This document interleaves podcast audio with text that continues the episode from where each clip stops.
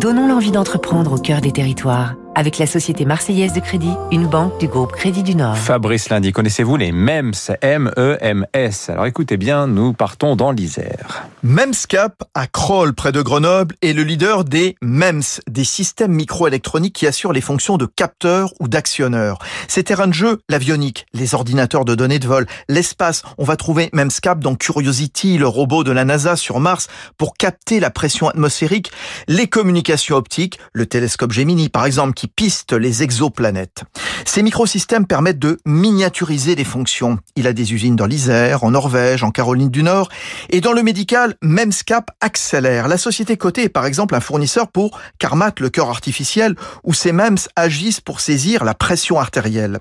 Chirurgie de l'œil, dialyse, suivi du patient, les capteurs sont installés soit sur des appareils, soit dans le corps humain lui-même. Par exemple, dans le cas de l'anévrisme de l'aorte, Jean-Michel Caram, son président fondateur, docteur en microélectronique. Quand quelqu'un souffre d'anévrisme aortique, le médecin, il installe notre capteur, il est intégré dans, dans le module qui permet d'avoir des éléments post-opératoires. Donc le MEMS, il dort dans le corps humain.